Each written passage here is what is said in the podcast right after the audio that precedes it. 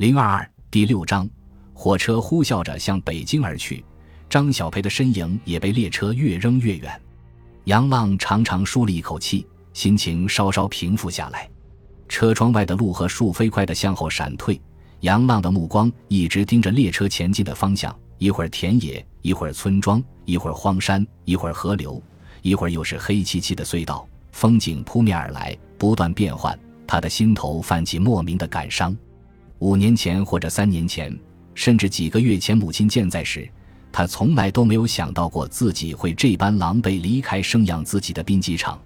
母亲的离世打乱了他的人生规划，虽然原本这个规划并不那么清晰，但肯定不是今天这个模样。彭威顺利考进了清华，他知道自己与这个名校一辈子都不会有缘分，他庆幸自己果断结束了与彭威的恋情。这对他和彭威，对于他们的将来都是一种松绑和解脱。靠在硬邦邦的座椅上，他回忆起与彭威在一起的时光。多年来，在教室里上课，只要每天看到彭威，他都感到十分幸福和满足。那种幸福是一种满满的踏实感和温馨感。他知道，无论自己喜怒哀乐，都被一个人默默的关注着，时常有一种整个教室只属于他们俩的感觉。而其他的同学和老师只是道具和陪衬而已，这种感觉是美妙的，仿佛整个世界都为他们而生。那是一种内心的丰盈和情感的怒放。紧闭双目靠在椅背上，杨浪不睁眼，也知道整个车厢座无虚席，就连车厢的过道和卫生间都挤满了无座的旅客。可是这里的嘈杂和拥挤，还是让他深感冷清和孤独。想起自己和彭威在一起的快乐和温暖，幸福和感激，让他的眼角流溢出泪水。这次赴京是他精心策划的一次冒险。说精心策划，可以追溯到上初中的时候。当时自己眼中偶像级的人物吴志红告诉他，音乐人的天堂在北京，专门培养音乐人的学院叫做北京现代音乐学院，并说北京三里屯有个酒吧一条街，他便动了心。而真正催促他下定决心的是母亲的意外离世。从某种意义上说，如此选择也是对母亲的告慰。之所以称之为冒险，是因为长这么大，这是他第二次出门。第一次是初三年级暑假，因父亲杨建国再次被评为全国五一劳动奖章获得者，他们全家去河北北戴河疗养。让他稍感心安的是。出发前，他通过幺幺四查到北京现代音乐学院的招生电话。接电话的诚信女老师热情地介绍了学院的情况，并介绍该院是在北京市教育局注册的音乐职业大学，由国内多个知名音乐人和高校退休领导联合创办，位置在高校林立的海淀区魏公村，还给了他详细的乘车路线。绿皮火车到达北京西站时，已是第二天上午七点多。十月下旬的清晨，拥挤的人流夹裹着年轻的杨浪涌出出站口，甜丝丝的空气清新舒爽，温润明亮的朝阳照耀着他的眼睛，有些炫目，但却并不感到刺眼。出了出站口，人们的脚步变得匆急而嘈杂，路边出租车司机在广场上热情地接人拉客。杨浪计划好了，打算坐公交车先去音乐学院看看，拎着两个行李箱。到了三次公交车，顺利的找到了音乐学院。接待处接待他的女老师穿着时尚新潮，三十岁左右。一打听，此人正是与他通过电话的程老师。他热情的递过一张培训授课单，告诉他各期培训班都写得很清楚，看好了随时可以报名。授课单上全年共有三个班次，学费一学期最少需要五千多块。打听学校的住宿安排。程老师笑着给他说：“在这里上课的学生，大多数都是有工作还赚着外快的人，周边有的是民房，他们大多数都住在那里，所以学校不安排住宿。”杨浪按了按口袋里的那一千多块钱，自然不够交学费，只能先安顿下来再说。抬眼望去，魏公村大街上的车流和人流匆匆来往，车行如风，行人如织，大家都朝着各自明确的方向而去。唯有他显得迟疑和茫然。那个程老师见杨浪并没有急着报名，大约也看出了大概，便将头像鹅一样探出窗外，指着前面不远处说：“报名不急，你先住下来。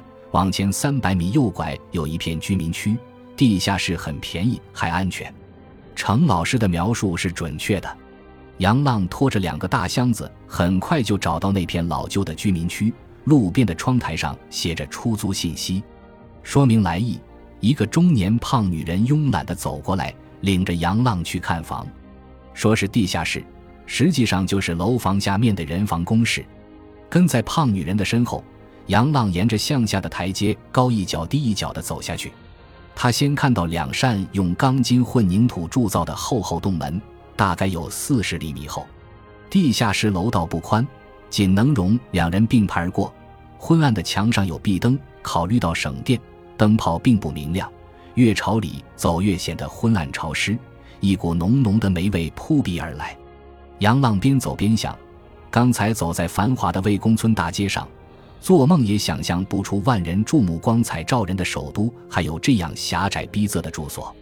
再朝前走，居然有些热闹起来，有几个屋的门洞开，小夫妻正在忙着炒菜。还传来小孩的哭闹声，时不时有小情侣模样的男女从身边侧身而过，穿着松松垮垮的睡衣，懒懒地朝水房走去。有两个房间里还放置着像兵机场技校宿舍一样的架子床。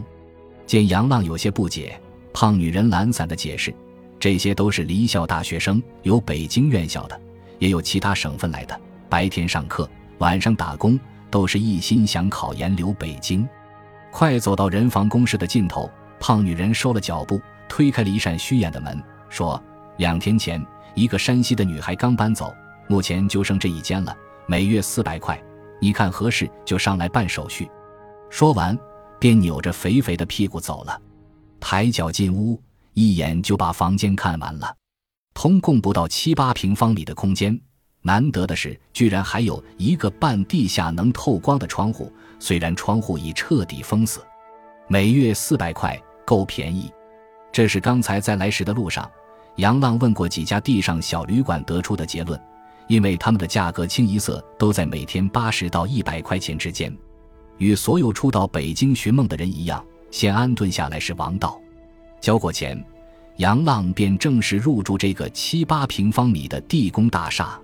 在门口小饭馆简单的填饱肚子，他回来便蒙头大睡，一觉醒来已是下午四点多。举目无亲的杨浪想起吴志宏的话，想到三里屯一探究竟。这里没有别的熟人，只能找程姓女老师。他挺有运气，程老师正好有个远房亲戚在三里屯驻场，间接也知道不少情况。据他介绍。三里屯是北京时尚夜生活与自由音乐的地标，那里有北京最火爆的酒吧群落。三里屯的第一家酒吧开张于一九八九年，最早的酒吧出现在南三里屯，而形成气候、名声最响的是三里屯北街。由于三里屯北街毗邻北京最大的使馆区，外国人就成了北街酒吧时间最久的固定客人。近几年来北京的白领、演艺界人士。还有不少时尚的外地游客，都是酒吧里的主客。三里屯，一个听起来就浪漫的名字。当天晚上八点多，街道上霓虹灯闪烁，在一家名为“简单日子”的酒吧门口，杨浪背着吉他，鼓起勇气推门而入。酒吧里热闹非凡，舞台上一位长发飘飘的男子正忘情地演唱着王杰的《他的背影》。大厅内摆放着近二十张小桌台。在宽大舒适的沙发里，顾客们或悉心聆听，或把酒而语。桌台上红烛摇曳生辉，音乐、歌声、酒水、零食、果品和红男绿女琳琅满目，空气中弥漫着欲望、性感、疯狂和荷尔蒙的气息。这是杨浪喜欢的感觉。一名服务生热情地迎上来，杨浪说明来意。服务生仔细打量了他一番。径直把他领进酒吧老板的办公室。老板是一个四十多岁的中年男子，胳膊上有两条青龙模样的刺青，手中正盘着两只硕大的山核桃。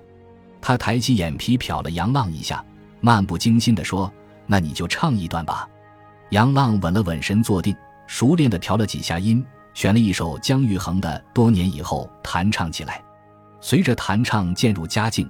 酒吧老板的身子也渐渐作正，侧耳细心听了一会儿，打断了杨浪：“行了，行了，别唱了。”杨浪停下，紧张地看着他：“唱得不错，不过吉他弹得更好。明晚过来吧，对半给你提。”他爽快地说。没想到事情会变得如此顺利，杨浪忙起身连声道谢：“谢谢老板，谢谢老板。”时间很快过去了三天，酒吧老板也颇为满意。杨浪每天能赚到一百元钱，也算是有了能糊口的收入。忙过这几天，杨浪想起该给妹妹罗娟报个平安了。地下室不远处有一个杂货店，里边就有公用电话。